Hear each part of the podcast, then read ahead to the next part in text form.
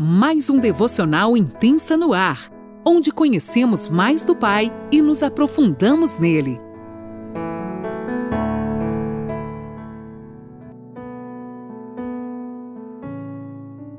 Bom dia, mulheres!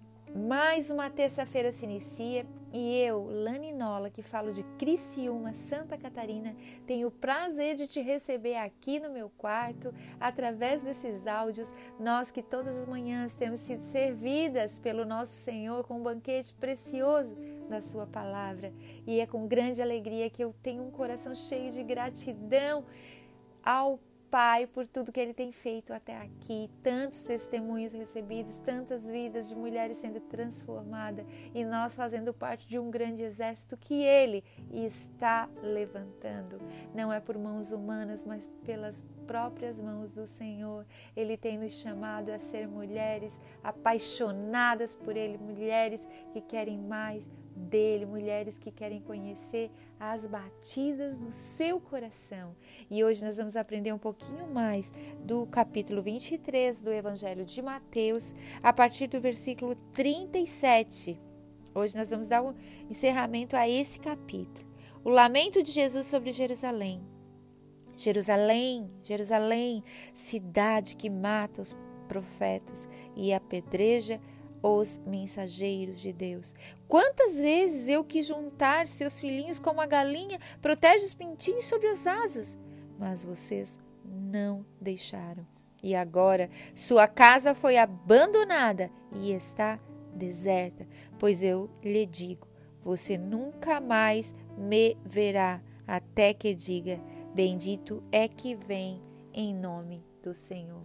Bendito é o que vem em nome do Senhor. Gente, o lamento de Jesus sobre Jerusalém, isso é tão forte, porque vocês lembram que a gente aprendeu no último dia sobre os ais, como Deus exorta, né? Jesus exorta os fariseus ali, e eu acho tão lindo porque ele foi exortar e ele não foi um, um soberbo, ele fez isso com dor no seu coração, porque ele queria realmente que eles fossem transformados.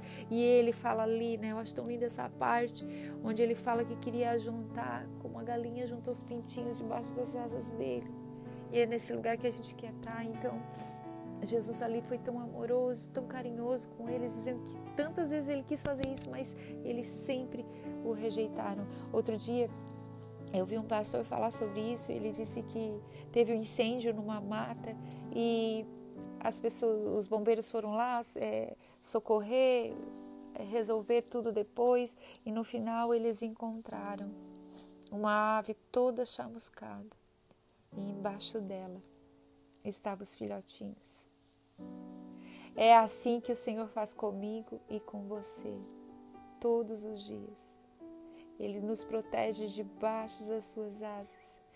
Muitas vezes essas chamuscadas era para pegar em nós, mas Ele nos protege, nos guarda. Mas para isso a gente tem que querer. Para isso a gente tem que dizer: Senhor, me esconde, me esconde ali. Eu não quero mais ser hipócrita, eu não quero mais ser fariseu.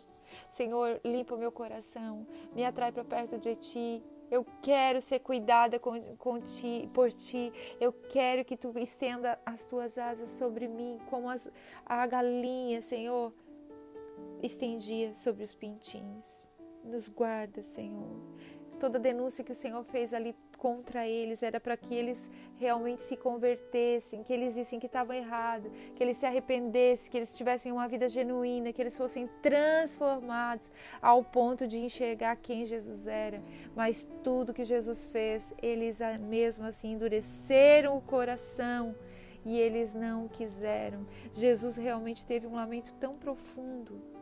Ele realmente ele queria que eles despertassem eles queriam que eles entendessem que o quanto Jesus o amava, mas mesmo assim eles não quiseram e eles desprezaram a mensagem da graça.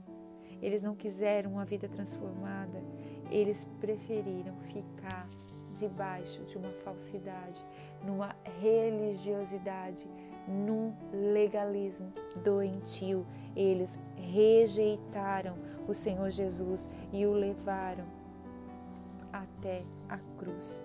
Infelizmente, mesmo com toda a ternura que Jesus representou ali, né, falando sobre a galinha, mesmo com tanto amor que o Senhor demonstrou sobre ele, eles, entretanto, não quiseram. A responsabilidade do povo judeu era atribuída diretamente a eles mesmos. Eles não quiseram. O Jesus falou: Eu vim, eu expliquei, eu falei e vocês não quiseram. Então Jesus falou: Toda a casa de vocês, judeus, vai virar uma casa vazia, uma desolação total. E Cristo os deixou. E eles ficaram ali, uma cidade totalmente destruída, uma cidade totalmente sem o brilho de Jesus, mas o orgulho deles não aceitou a graça. O orgulho deles, espiritual, o egoísmo, sabe, a posição, o lugar deles, eles não queriam perder por nada. Eles até acho que se achavam demais para querer receber a graça. Mas Jesus então falou: Vocês não quiseram, tudo bem, eu estou indo embora. E Jesus os deixou. E ele falou que eles só voltariam a vê-lo no julgamento final, em sua gloriosa segunda vinda. Quando seria tarde demais, quando uma nação ou um homem persiste em rejeitar o Evangelho e em rejeitar a Cristo, infelizmente é isso que acontece. Esse fim, infelizmente, é inevitável e a casa dessa pessoa fica deserta, ela fica desolada.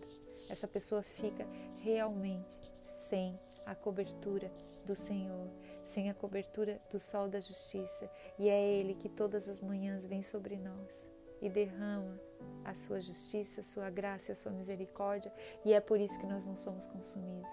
Então, que nesta manhã nós escolhemos estar debaixo das asas do Senhor, protegidos, guardados e que todos os dias nós possamos ser uma testemunha viva deste Evangelho, uma carta linda, onde vai levar a todas as nações por onde nós formos, seja na nossa casa, na escola, na faculdade, no trabalho ou em ministério, por onde nós passarmos, que nós possamos levar o amor do Senhor a partir das nossas vidas, não querendo ser quem nós não somos, mas viver um evangelho puro e verdadeiro, íntegro, íntegro. Hoje em dia eles falam que os produtos integrais são melhores porque eles são inteiros.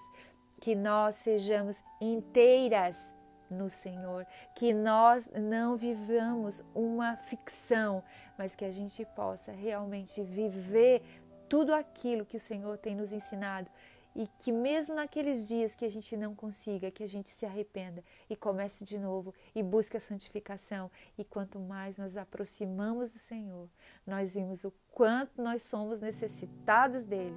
Quanto mais nós temos relacionamento com o Pai, mais nós enxergamos dentro de nós mesmos e vimos quem nós somos e enxergamos que sem ele nós não somos nada. Senhor, realmente nesta manhã toma a nossa vida por inteiro, em nome de Jesus.